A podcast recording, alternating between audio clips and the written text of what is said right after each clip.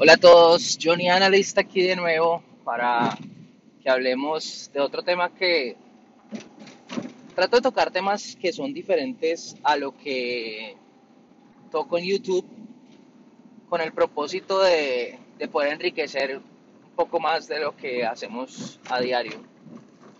Y trato de, en, este, en el podcast tocar más temas de, de de cómo un trader psicológicamente debe trabajar o, más, más, el, más en el aspecto humano que, que, incluso en el, en, digamos que en el tema de disciplinas y demás. Entonces, digamos que el tema de hoy es muy interesante.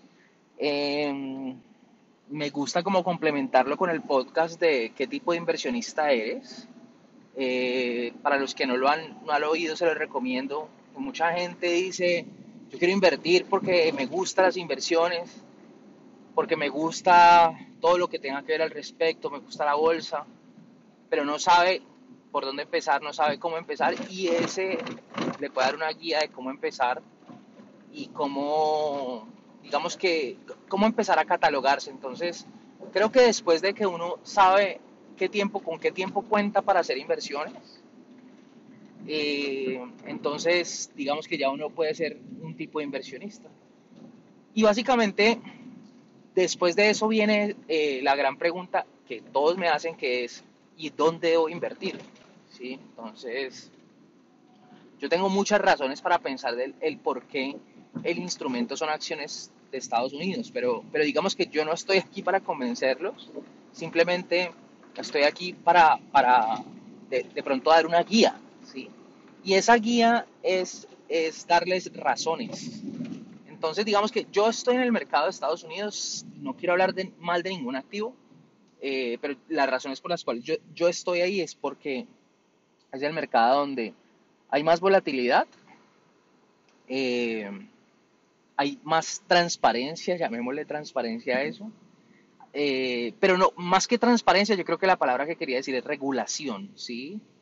Eh, yo sé que hoy, hoy la regulación, pues, digamos que está, tiene un, un, una, un mal sabor por, por, todo lo que, todo lo que nos pasa, digamos que todo lo que vemos, pero de una u otra manera, el, el haber, el, el haber sentado alguna regulación sobre ciertas compañías que están listadas en bolsa, le hacen tener a uno un conocimiento adicional. Y creo que ese es el punto al final el punto de esto es eh, qué tanto puedes llegar a saber de el activo al que estás negociando.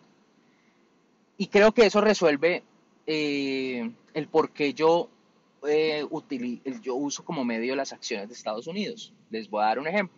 Eh, siempre pongo este ejemplo sobre, sobre los commodities, a pesar de que obviamente hay regulación, pero pues no quiero tocar el tema Forex, pero, pero digamos que les toca a ellos. Digamos que si yo encuentro que la, no sé, hay una explosión hoy en, a ver, no, ¿qué, ejemplo les puedo dar donde no hay una, una regulación clara? Digamos que hay una declaración del, del, del, del jefe, del jefe del Banco Central en, no sé, en, en, en Qatar. ¿Sí? Y eso hace que la moneda de ellos tenga una volatilidad gigante y adicional a eso el, el, digamos que el, el, petróleo también puede subir y caer. Ese tipo de controles casi que no le llegan, les llegan muy tarde a los traders y cuando les llega ya el movimiento está hecho. Ese tipo de cosas son las cosas que me alejan a mí de esos mercados. Yo no puedo negarles que yo no he hecho esos mercados, por supuesto los he hecho. De hecho, como ya saben, yo trabajé en un banco y en los bancos eh, uno de una, de una, u otra manera eh, tiene, tiene como eh, esas noticias les lleguen mucho, pues mucho más rápido. Al final uno tiene terminar el Bloomberg, que, que ustedes saben que es, que es la agencia de noticias más importante, más rápida.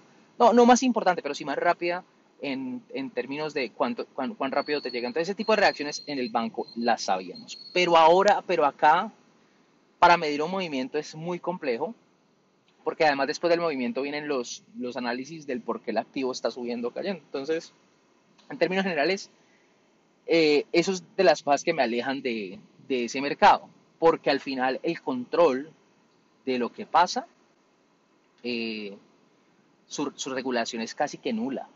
¿Sí?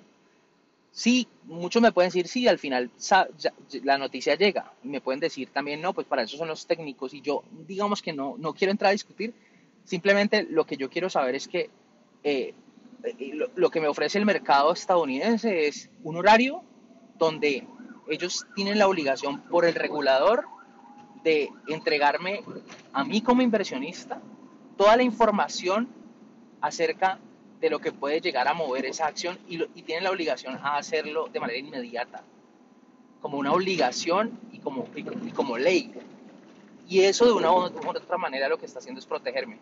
Entonces, en términos generales, eh, por esa razón estoy ahí. Eh, y la otra razón es porque hay muchos instrumentos y eso es lo que venía a hablarles hoy. Y es, miren, en la negociación de acciones, eh, hay, hay, varios instrumentos, bueno, no solo acciones, sino también obviamente de commodities y de monedas, hay, hay, hay también opciones. El, el, el, poder llegar a hacer un complemento de acciones y opciones me parece que es algo que uno como inversionista tiene que revisar.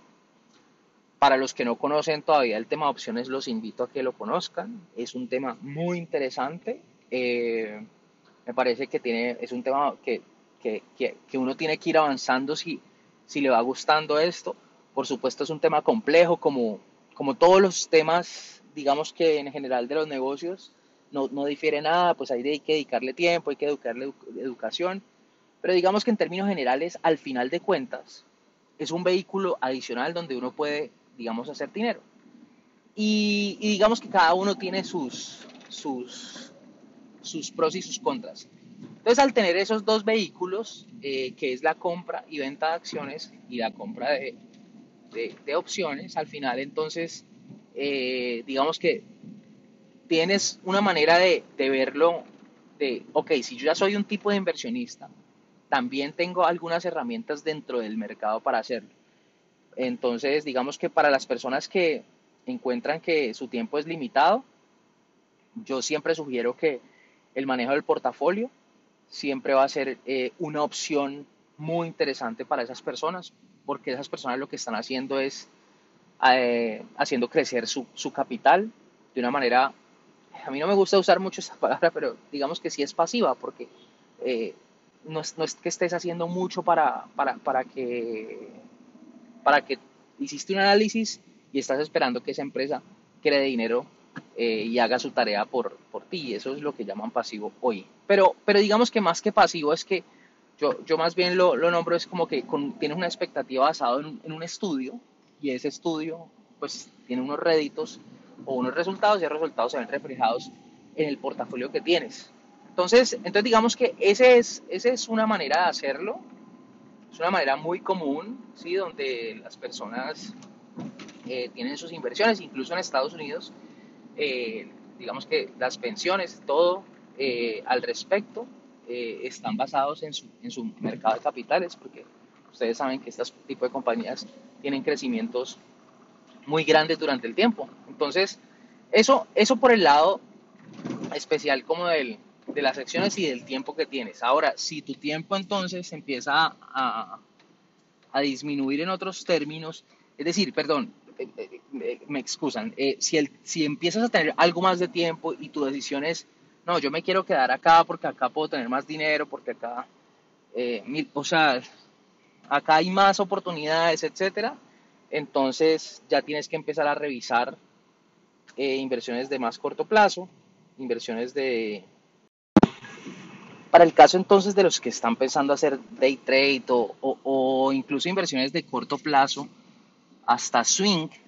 Eh, entonces, digamos que este tipo de inversiones, por supuesto, quiere decir que tienen más tiempo y al tener más tiempo, entonces eh, estamos dispuestos obviamente a generar un ingreso eh, basado en, en, en, las, digamos que la volatilidad del mercado. Ahí es donde definitivamente hay que empezar a evaluar cómo la combinación de estos instrumentos, ya sea de las acciones y las opciones empiezan a jugar un papel importante. Eh, miren, yo no me atrevo a decirles cuál es mejor, eh, porque yo siento que las dos tienen, tienen eh, puntos muy importantes.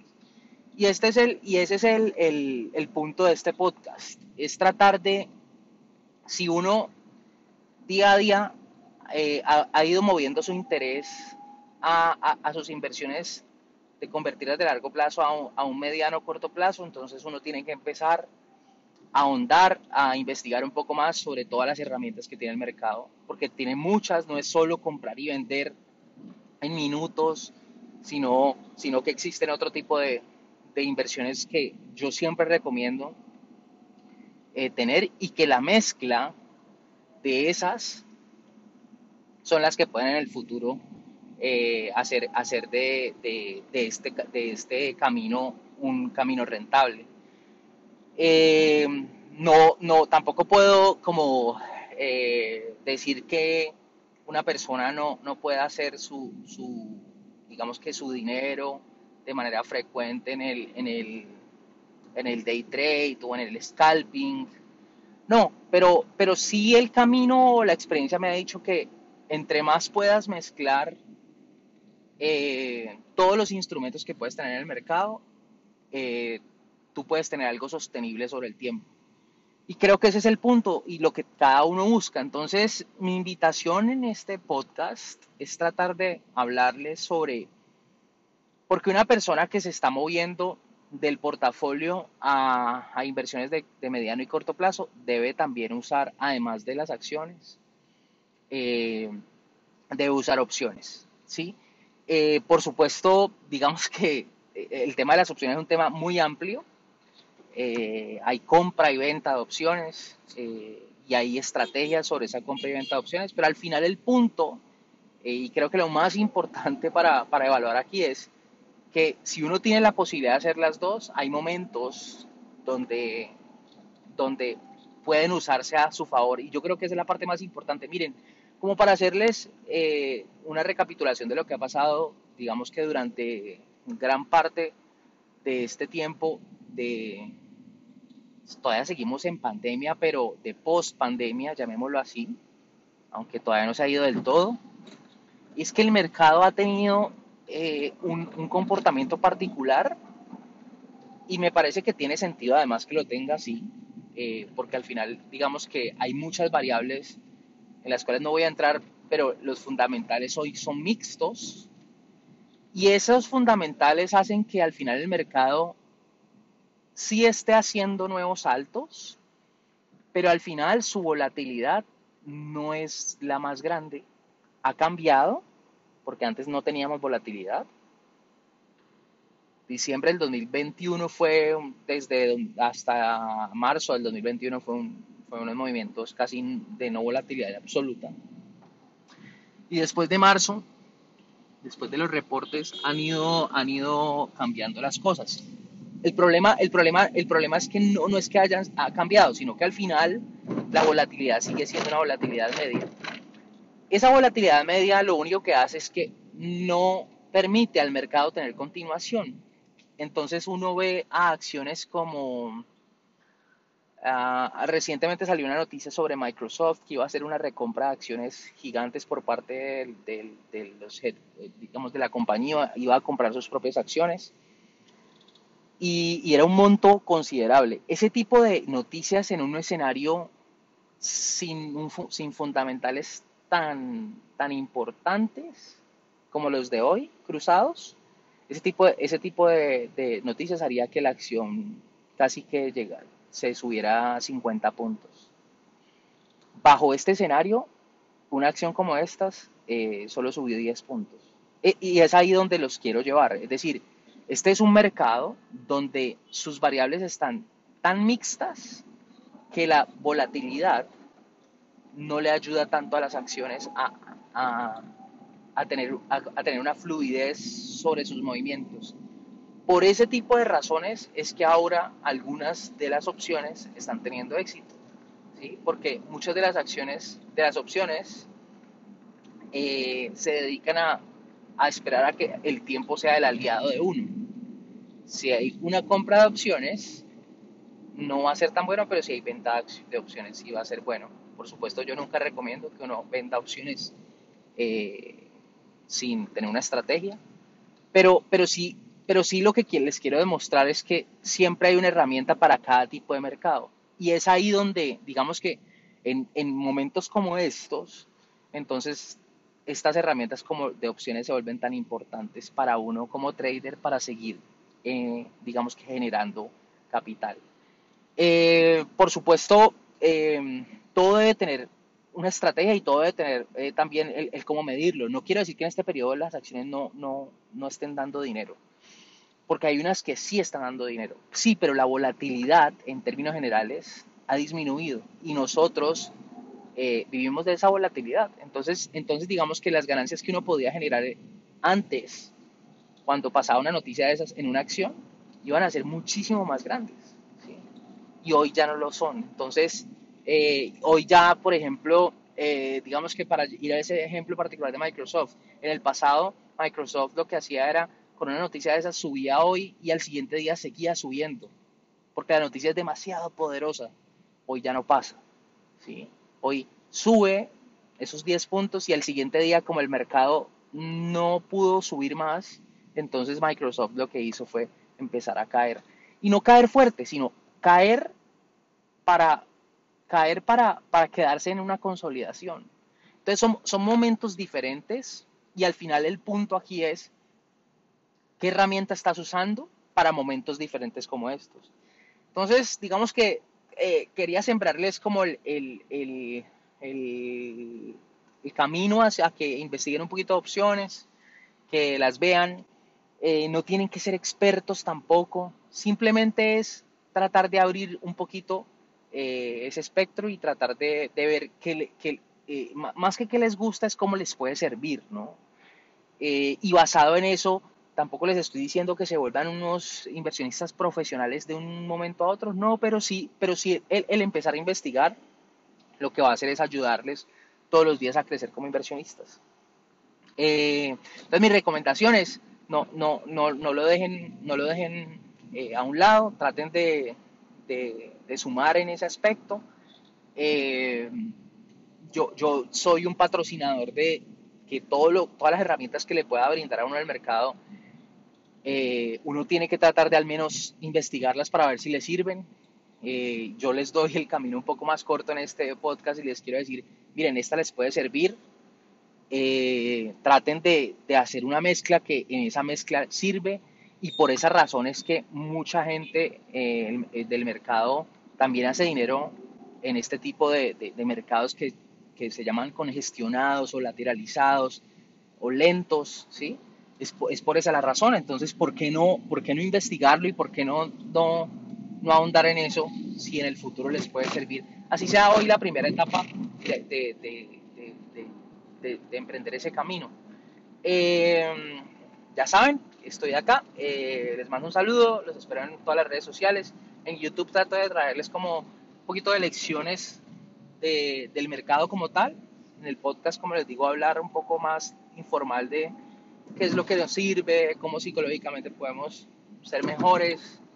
Eh, y en Twitter les llevo las noticias de Twitter y en Instagram las noticias del mercado eh, en español, que es obviamente lo que más nos interesa como, como eh, tratar de, de, de, poner un poquito más pequeña la brecha que hay de nosotros los de habla hispana para la bolsa de Estados Unidos que, que digamos que tiene es tan importante para generar ingresos.